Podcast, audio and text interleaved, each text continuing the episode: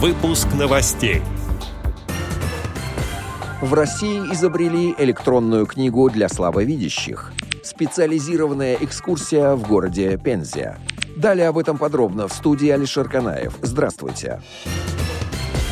Молодые члены Чувашской региональной организации ВОЗ побывали на специализированной экскурсии в городе Пензе, сообщает Медиавоз по информации пресс-секретаря Чувашской региональной организации Олеси Гавриленко. В последнюю декаду августа 2021 года в рамках реализации социального проекта «Молодежный калейдоскоп. Новые инициативы. Новые решения» состоялась специализированная экскурсионная поездка в город Пензу с посещением объектов объектов культурного наследия. В мероприятии участвовали 20 человек, представляющих Алатырскую, Вурнарскую, Канашскую, Цивильскую и Чебоксарскую местные организации Чувашской региональной организации ВОЗ. Программа посещения была насыщенной.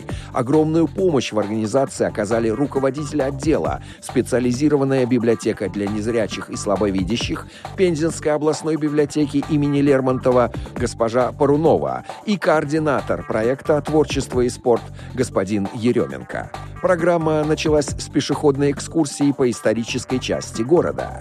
Далее встреча продолжилась в помещении специализированной библиотеки для незрячих и слабовидящих. Здесь состоялся межрегиональный турнир по настольному теннису для незрячих. После молодые люди посетили Пензенский государственный краеведческий музей.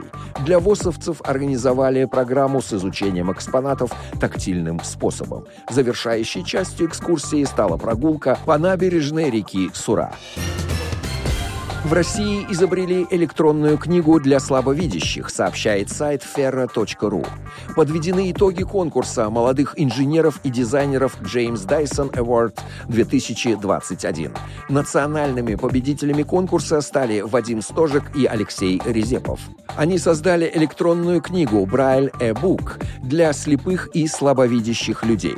Это устройство способно выводить на экран рельефный шрифт Брайля. В Braille e-book можно загрузить сразу несколько книг.